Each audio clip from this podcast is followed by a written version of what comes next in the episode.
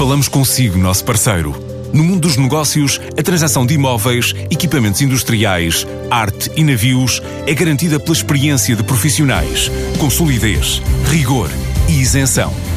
Encontre-nos em avaliberica.pt. A Vale Ibérica, porque é de leilões que estamos a falar.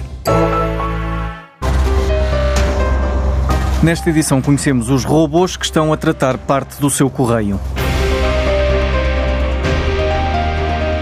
A solução está a ser utilizada no Centro de Distribuição e Logística do Sul dos CTT, no Cabo Ruivo, em Lisboa. Um ecossistema único a nível europeu, como refere Paulo Silva, diretor de Transformação, Desenvolvimento e Operações dos Correios. Foi a nossa resposta ao crescente uh, aumento de pacotes com origem internacional. Neste momento, acoplamos ainda uma solução com um braço robotizado e três AGVs que nos permitem ter uma solução mais, uh, mais integrada, uma solução mais limpa em termos tecnológicos.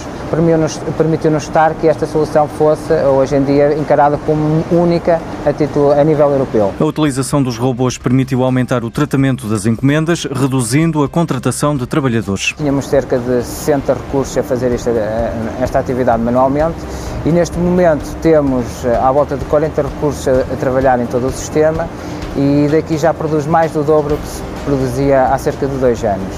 Uh, esta máquina tem a capacidade para tratar pacotes de 10 gramas a 12 quilos, pacotes totalmente irregulares, que dificulta qualquer tipo de, de tratamento, e neste momento nós fizemos um upgrade para chegar a esse valor de 145 mil objetos por dia. Neste momento já estamos a equacionar, devido ao crescimento do, uh, do tráfego internacional, a aquisição de um segundo equipamento. O sistema foi desenvolvido há dois anos numa parceria entre a Siemens e os CTT, representou um investimento de 2 milhões de euros.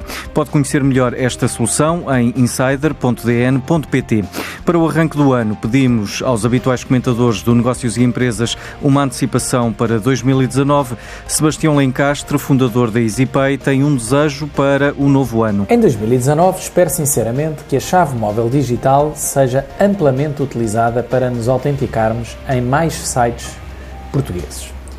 Eu já sou utilizador do processo de autenticação nos serviços do Estado através do meu cartão e para isso recorro a um leitor com chip card.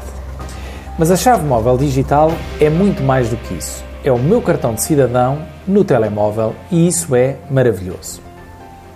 Em primeiro lugar, porque me posso autenticar não só nos sites do governo, como também em alguns sites de bancos com o meu telemóvel. E em segundo lugar, porque liberta a minha cabeça e memória do registro de passwords complexas e diferentes para cada site que tenho que utilizar. Tenho que confessar que vivo muito mais feliz desde que uso a chave móvel digital. Sobretudo porque não tenho aquele stress horroroso de chegar a um site passado dois anos e não me lembrar da password. Mas o que têm que fazer as empresas para oferecer este serviço da chave móvel digital? Bom, apenas têm que contactar a AMA, a Agência para a Modernização da Administração, e fazerem o processo de integração com recurso a Web Services.